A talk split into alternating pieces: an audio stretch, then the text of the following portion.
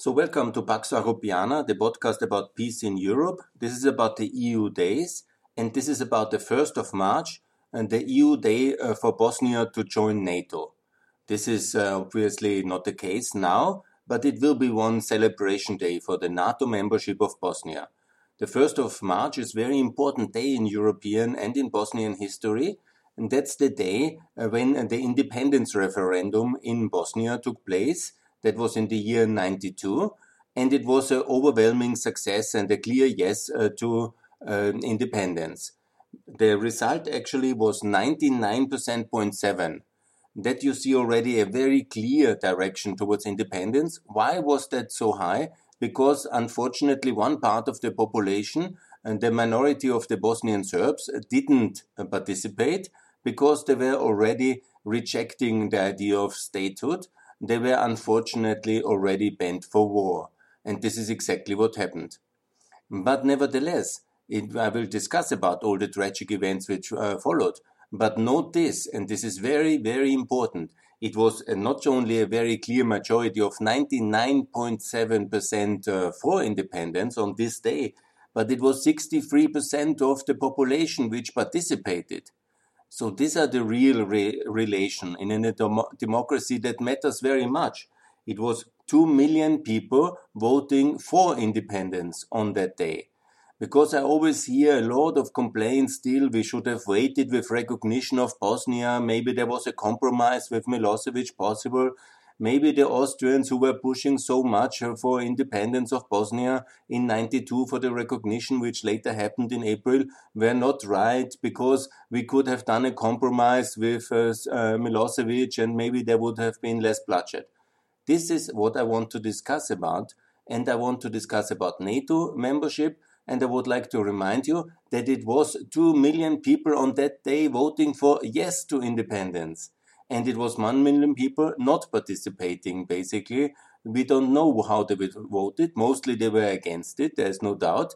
But it's still, you know, 2 to 1. It's 2 million against 1 million.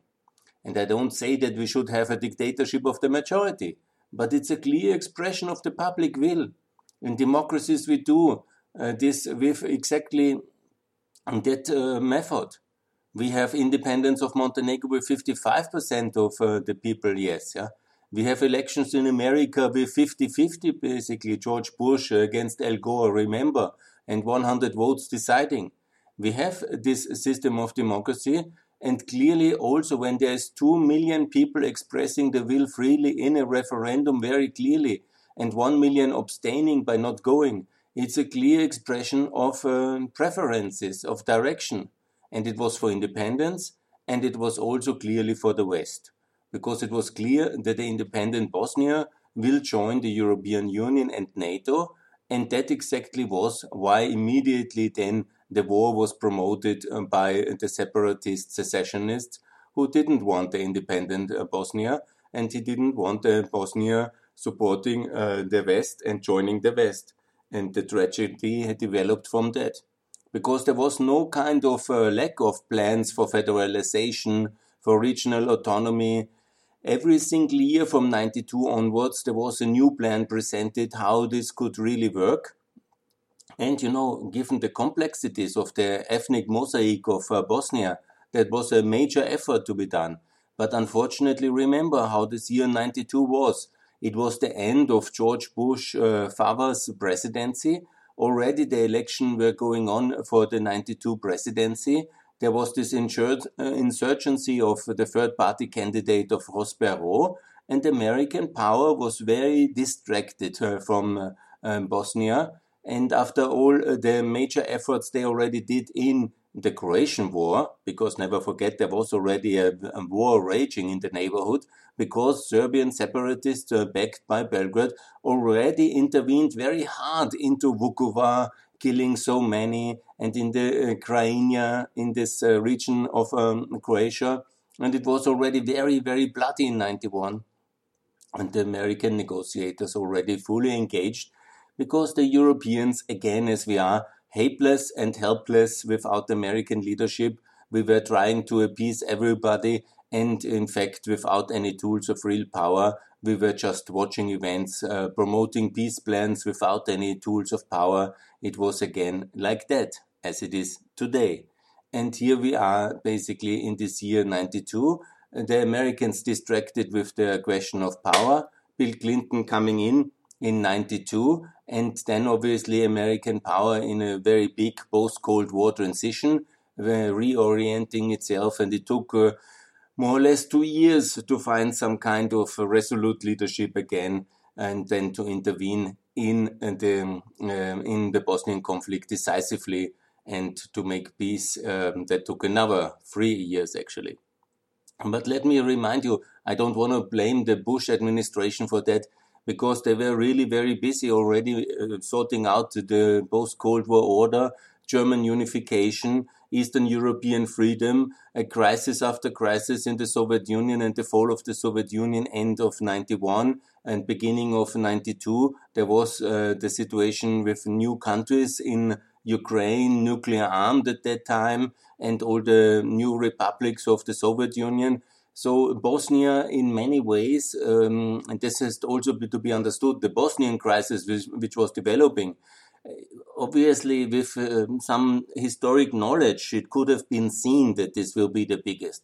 But uh, it's always easy in the benefit of hindsight after 20 years to make a podcast and to say uh, the American policy uh, um, actors, they were not focused enough. I think uh, in the White House in 1991, and they were basically seeing all these crises, all these opportunities, uh, German unification, settlement of the end of Soviet Union and the end of the Warsaw Pact. And they thought, okay, we are 95% good. We have this crisis first in Slovenia. We settled it more or less. We have this crisis in Croatia. The Vance plan came at that moment to somehow contain the situation. That was also more or less uh, somehow done. And then uh, I think everybody was focusing on the really big power issue of who will be, uh, will George uh, W. Bush, not George um, Walker Bush, also his father, H. Bush, I don't know the age actually, but he was actually meant to be a second term. And just this terrible co uh, constellation of this really very young, attractive Bill Clinton with the saxophone and this um, misanthrope of Ross Perot doing his insurgency and also Bush being a little bit too aristocratic and too happy with himself after winning the Cold War, overseeing the end of Yugoslavia, the end of Soviet Union, and the freedom of Eastern Europe and German unification. I mean, he may be forgiven from God and the world. He recently passed away. He may be forgiven to think that he has really done historic things and that he has done so much good for the world. Yeah? And he has saved so many uh, people and he has uh, created so much additional freedom in Eastern Europe and the world that he is somehow that he was a little bit distracted from the Bosnian and the complicated Bosnian situation might be excusable. Nevertheless, never forget, this is after the Syrian uh, civil war, the Bosnian um, war, and uh, the um, Ukrainian war and the Kosovo war. These are the four major, real big wars on, close to Europe or in Europe, in our periphery, if you want. These are in the last 30 years the biggest major catastrophes inside our area of responsibility. And very much with our lack of leadership also being guilty for it. Yeah. Obviously, in the bigger picture, I think it was uh, to be foreseen that it was complicated. And European diplomacy with the modest means without really uh, being able to rein in Serbian aggression. They were trying. They had all these peace plans I have already mentioned. Um, i will tell you shortly. There was first uh, the Carrington um, plan, then the Vance Owen plan, then the Owen Stoltenberg plan, and then the contact group uh, plan, and ultimately, when America was back, and then basically Richard Holbrooke imposed his uh, vision of a, a, separation. It was not a division of Bosnia, but a separation at, along the military feasible lines.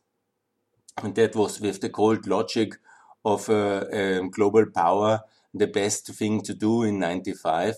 But in the year 92, a lot of things could have been avoided with a more resolute power deployed and with a clarity that it will be not allowed to make an armed uh, insurgency as in as in Croatia. And obviously, um, federation that was proposed at that time is in many ways relatively similar when you look at the at the at the maps uh, which were proposed already in 91 they were quite logical how a federal state of uh, Bosnia Herzegovina can be um, living in the future, can be developing. But it was also when you look at what is today the case with the various cantons, the federations, uh, the oblast, it's it's quite similar yeah, in a way. It's obviously some things have changed with the terrible genocides and ethnic cleansing which were done in 94 and 95 and uh, 250,000 people uh, is estimated to have been lost during the war, and millions have left Bosnia, and many people are traumatized to this day.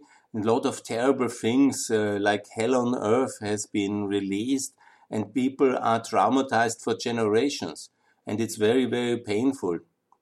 And it could have been avoided with more resolute kind of uh, Western leadership and a clear containment of Serbian aggression. But it was not to be because there is this myth that Milosevic somehow has a right uh, uh, for um, being whatever demanding a greater Serbia. This is very uh, strong in the Western narrative, included especially in France. And Mitterrand, he was obviously absolutely pro uh, Yugoslavia. There is no doubt. This comes from historic times, some left wing dream about the Slavic superpower south of Austria containing the Germans, some kind of uh, First World War solidarity. And, you know, wherever that comes from, it was never taking into consideration that uh, Yugoslavia is a multi ethnic, multi religious, uh, complicated region which has a very specific history and very specific people which also have a right for self determination, but at least they have the right to live in freedom and uh, this was basically never the plan from the side of Milosevic uh, aggression. In 91 and in 90 already, when he started um, to take power, he was bent uh, for Reconquista. And never forget that uh, this uh, basic plan, what also then rolled out, uh, the division of Bosnia, that was the effort of the Republika Srpska, that was already very clearly on hand a century before. It was very much the battle plan of 1875 of the Herzegovina uprising that Montenegro basically moves uh, towards the north and integrates Herzegovina, and Serbia moves over the Drina River towards the west and integrates uh, the Serb settlement and pushes the Muslim population away in under whatever terrible circumstances. That was the battle plan already in the Great Eastern Crisis of uh, the late uh, 1870s. And so everybody who is reading his history of the Balkans could have already told that this is absolutely rolling out because uh, Bosnia was uh, predominantly a Muslim um, region as it is today. This was um, back in, in the 1900 when it was part of the Ottoman Empire until the Austrian annexation in the Berlin Conference and it was foreseeable that uh, the um, neighbors will fall over Bosnia if it's not protected. And our duty to protect, we failed. We failed bitterly. And all, I think, obviously, the aggressor is first of all to be blamed. It's obviously the main responsibility is with Milosevic, Serbia, and his aggressive uh, ideology of uh, land without people. He wanted to have the Bosnian land, at least half of it, and but without other people he didn't like. Yeah? I have talked about his philosophy of land without people, or land only with people which are, according to the religion and ethnicity, uh, in the mainstream of this nationalistic terror regime. And that was, uh, was the plan. And it was the plan in the Croatian War, it was the plan in the Bosnian War, and it was the plan in the Kosovo War.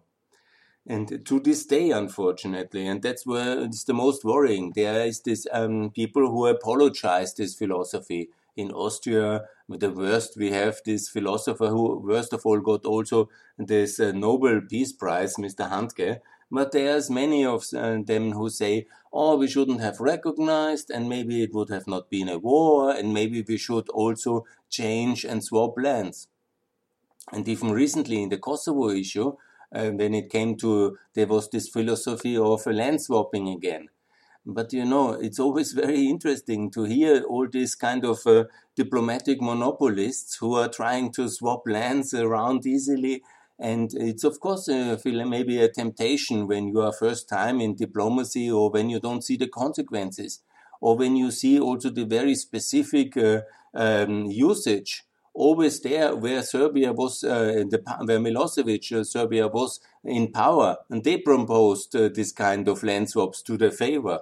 But I heard never any kind of land swaps uh, to create a Bosnian Sanjak in, from Serbia and maybe to join Montenegro or Bosnia. I never heard uh, the region of southern Serbia in the Preševo Valley, which is mostly very similar to Macedonia in the population, in the linguistic and ethnic mix. I never heard them uh, this, uh, offering this region to Macedonia or even to Bulgaria. I heard never any kind of effort uh, to um, offer Vojvodina to Hungary or um, parts of uh, um, eastern Serbia to Romania. It's um, it's always about um, more Serbia. It's never about uh, uh ethnic uh, self-determination or somehow more rights of minorities which live in Serbia, and many do, because the whole region is basically um, what is today Serbia is the center of the Balkans. All Balkan people, from the Hungarians to the Turks, from the Romanians to the Bulgarians, from the Albanians uh, to the Bosniaks, all live uh, in a very um, uh, mixed way together. And this is the historic truth uh, since uh, millennium and more. And obviously, to create ethnic borders is always meant to suppress the others and exclude them. It's um, the recipe for genocide. So the logic of rejecting the referendum was already very clearly resulting in genocide because when you reject uh, this kind of referendum, when you call uh, for civil war, when you want to ethnically pu uh, pure regions, the logical consequence is that the ones who don't share your religion or don't share, uh, share your ethnicity or you simply don't like them politically, you have to chase away or you have to kill them or you have to mass prosecute them in some way. And that's what is generally then leading to genocide. And so basically it is uh, the crime very much already in the, in the start, in the rejection of the 1st of March 92 referendum and in the armed response against that, it was already very clear where everything will lead. But in the general hectic year of 92, unfortunately, the world was distracted in many ways and other things were going so good. So uh, this was allowed to slip and it slipped in a complete disaster. Yes, a tragedy developed, and I will talk a lot about the various tra uh, tragedies from the siege of uh, um, uh, Sarajevo to the Srebrenica massacre and all the consequent uh, events. But now I would like to talk about NATO membership because what is actually going on with the intervention, uh, with the um, recognition of the referendum, with the independence, and later also with the various peacemaking efforts, and also with the efforts uh, that um, in 95 in August, on the 13th of August, there was then the armed intervention to really um, support already the ground forces of the Bosnian Croatian alliance. And it was already um, basically uh, on the road uh, to win this war. There was then the uh, Dayton Peace Agreement, and there was basically uh, this uh, armistice imposed by Holbrooke. But already with that decision, it was very clear that the future of um, Bosnia Herzegovina will be in NATO, because where else?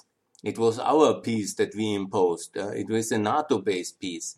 And now we are 25, 26 years later, just recently 25, it was in December, all the Dayton celebration. And now somehow everybody in Paris seems to be surprised, but also in Berlin, that uh, Bosnians want to join NATO. yeah, obviously, yeah. I think, let's be honest, they were saved by NATO, they are pro American, and they want to, to, join. And then some people say, but uh, the Bosnian Serbs are not uh, uh, interested, yeah. Okay, after all that happened, uh, that uh, the Serb nationalists, who are unfortunately still cornering the political system of uh, the Republika Srpska, are against this. I think it's also, in a way, not totally surprising the question, uh, the really surprising thing is that we in 2021 somehow don't know what to do with Bosnia. And somehow then the easy way out in Paris and Berlin and Brussels is always, it's not working, it never worked, we don't care. I mean, what a kind of duplicity after you have uh, recognized, after you have supported, after you have intervened, yeah, after you have reconstructed, you then abandon the country and you say it was never worth the effort. I mean, what kind of duplicity is this and what kind of shabby deal? No, anyhow. So let's be very clear. I don't want to go too, polemically. The point is very good. What we need to do is basically Bosnia is ready for NATO, and it is. It's just, you know, that uh, the way it was set up, it's a little bit giving um, uh, the Serb um, leadership this kind of leeway uh, to make these populist kind of statements, which they anyhow cannot sustain because secession would ultimately lead to NATO intervention again, because the ultimate security provider is NATO and the Sixth Fleet is ready in the Mediterranean. So ultimately, there will be no secession point. So, in order not to avoid any kind of escalation, because nobody is interested in that, and also to be sure that NATO membership is basically the invitation is sent now, obviously Europe and uh, the US have to work uh, together to smooth uh, this resistance from the Bosnian Serbs. Here's the way how. The EU has to also be engaged. It's not only the task of America to make peace in the European periphery, and we are watching in happiness under the American nuclear pro, um, protection. And um, after we have achieved all this prosperity, we somehow don't care. I mean, that's a bit of a, that's a, when it comes to burden sharing. And Trump was completely foolish uh, to only talk about this 2% because they are irrelevant ultimately because we're anyhow not leading major wars. Yeah. But burden sharing means co-responsibility. And the EU has all the tools to smooth such a NATO membership of Bosnia in 2021 First of all, at the same time also for consent, because it needs also the consent of the uh, Serb minority leaders. So there is the things to offer. First of all, simultaneously the EU candidate status, because Bosnia is already EU potential candidate. So the upgrade to candidate status can be done with two meetings, basically. It's very easy. Most of it is done already. We are 25 years after. If something is not done, then fire all the EU officials who are responsible for the delays. Yeah. So that can be easily done. The second thing is to adopt the euro. It's our common currency. We should all use the euro anyhow. And unfortunately, in Bosnia, there was lacking the courage to do the euro immediately, like in Bosnia, like in Montenegro and Kosovo after the war but they have their own currency. But basically, it's um, very similar like the mark. It has the same value like the German mark. It's called also convertible mark. So basically, it's pegged. It's so that means the fixed value. So that can be done within basically a button of um, uh, in the central bank has to be switched. In July 2021, Bosnia can already use the euro and this is also smoothing then uh, the whole Balkans will use the euro and that's very good. So that's the second thing. The third thing is obviously also uh, WTO membership. Now there is a new director general, uh, this um, lady Ongella from uh, from Nigeria. So Bosnia, Serbia, and Kosovo can join together in a very fast track process. The preparation is all ready, so get them into the WTO. And the fourth is obviously the labor market, especially in Germany and Austria, but also in Italy that, uh, and then Slovenia, that the Bosnians are allowed to go to work uh, more easily into the European labor market. And that's very important because no European country can really be successful in a very singular closed labor market. And Bosnia is an exporter of, uh, of labor, and it was always in history like this, and it will always be. So it's very logical that the people work in Munich, Vienna, And we have all in all, alone, I forgot the exact numbers, but there's um, half a million people in Germany and Austria from Bosnian descent. And it's very good like that. And if there is more, it's uh, no problem. And it will help already economically and it will help to smooth also the yes to NATO accession. And then I propose a big highway for peace deal. And that's also a very simple operation. We need about 5 billion euro for no, more highway funding. That's anyhow what the EIB is doing. But you know, the question is let, let's do it for the next 20 years or let's do it systematically now. So what needs to be done is a highway, and this is corridor 5, uh, from Ploče in Croatia to uh, the north to Budapest, but also several other highway links uh, from uh, Sarajevo to uh, to um, Serbia in the south and in the north, and also to Croatia and to the north as well. Some of it is already there. And we have two highway operators in Bosnia. They are unfortunately two entities, and then we have two highway operators. And then the EIB can buy 49% of these highway operators in a simple merger and acquisition, and basically so fund uh, additional funding to fast track this highway project. And that will be also very popular. And so it's a very good economic stimulus for Bosnia in the corona crisis. It is also very good because Bosnia is anyhow the heart and the hub of the infrastructure in the Balkans, and its mountainous features makes it very difficult and expensive, and that's anyhow for the European taxpayer to pay. And so this is basically how we can do it, and this is how we shall do it.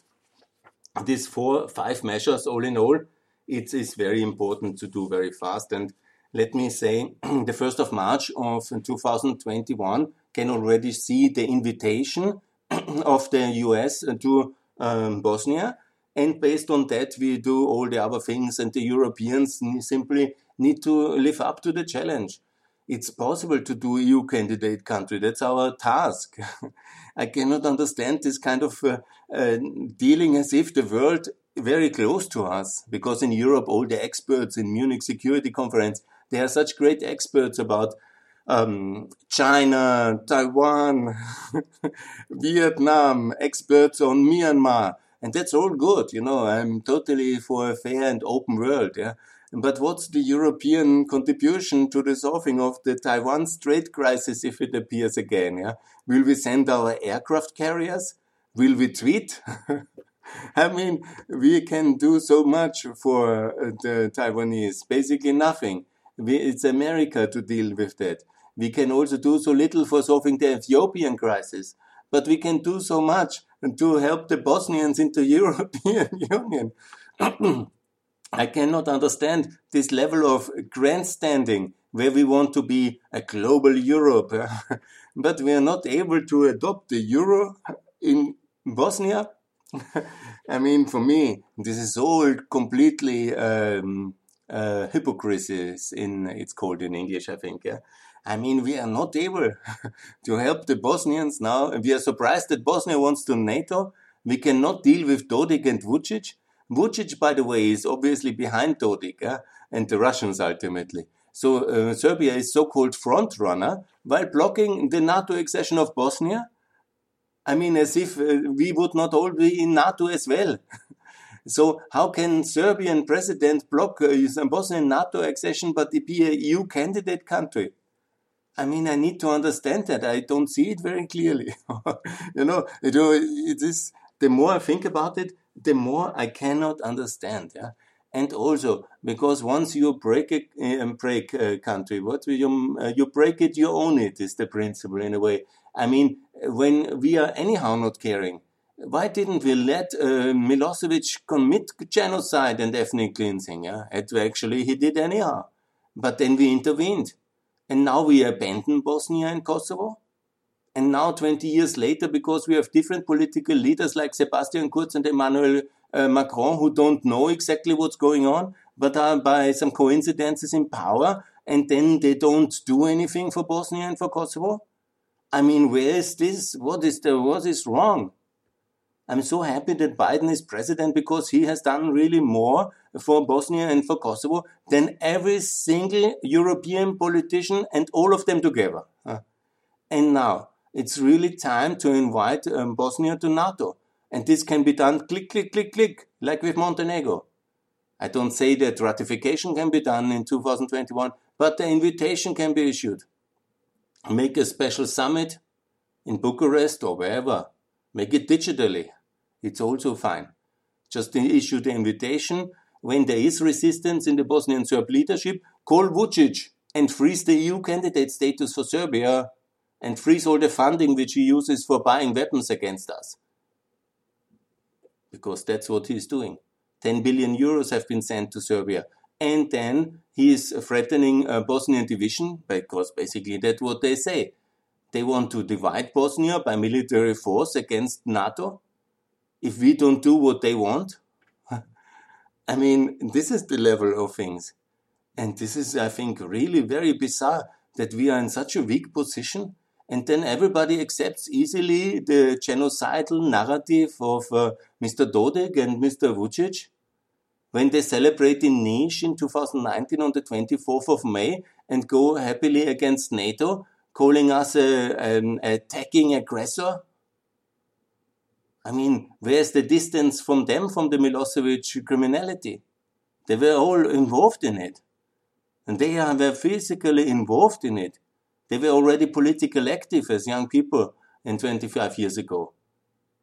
They were, of course, not uh, the main perpetrators. I don't say that, and I don't accuse them of any war crimes. Yeah? But politically, they were endorsing it, and now they re endorse it retrospectively by their action. So, this is the fact. Yeah? So, I call for Bosnia to join NATO, the invitation to be issued in 2021 the ratification to be ready in 2022, and then Bosnia will be the 31st country after Montenegro, 28, 29, sorry. It was from uh, Macedonia, North Macedonia, the 30th, and Bosnia is now the next country to join the alliance. And please, all who in the NATO who object to this, uh, explain your reasons. Are you racist? Are you pro-Russian Milosevic uh, genocidal supporter? Good.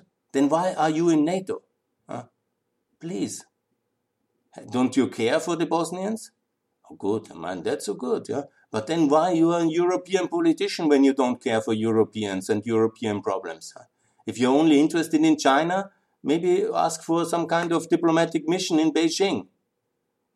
But really, the 1st of March, 1992, and the 1st of March, for every year in the future again, shall live for Bosnia to be a NATO member and for everybody who is against it yeah, to really reconsider his involvement in European politics. Yeah. Because that's so clear a necessity and also the wish of the people in all opinion polls. Talk to anybody there. And if you believe genocidal um, people, and then I wonder really what is your place in European politics? Reconsider your contribution. It's time for Bosnia to join NATO, and may the 1st of March in 2092 live forever as a, as a memory of the clear uh, expression of 2 million Bos- uh, Bosnians under the already they knew that war is going on in Croatia. They went to the polls, they decided for the West, they decided for freedom, and they have to be supported. And it's our moral obligation this NATO membership. And I'm hoping that uh, Joe Biden will lead the West uh, to unity on that issue and also make it clear that Bosnia will join NATO very soon before 2020, and now already in 21, 22, let's say December the 14th in 2022 to celebrate ratification. And then a very terrible um, period and aspect and one of the most, maybe the most terrible war of um, the 20th century on European soil after the Second World War will come to a positive conclusion. In a sense, we could have uh, avoided it. Yeah? Never forget. But that's a spoiled situation. Yeah? Now it's time to get it right and to make sure that Sarajevo is the capital of the proud member of the alliance of NATO and that's Bosnia Herzegovina. And then also to fast track Bosnia Herzegovina after NATO membership into the European Union in 2029. and all Bosnians will live in freedom and peace and security ever since.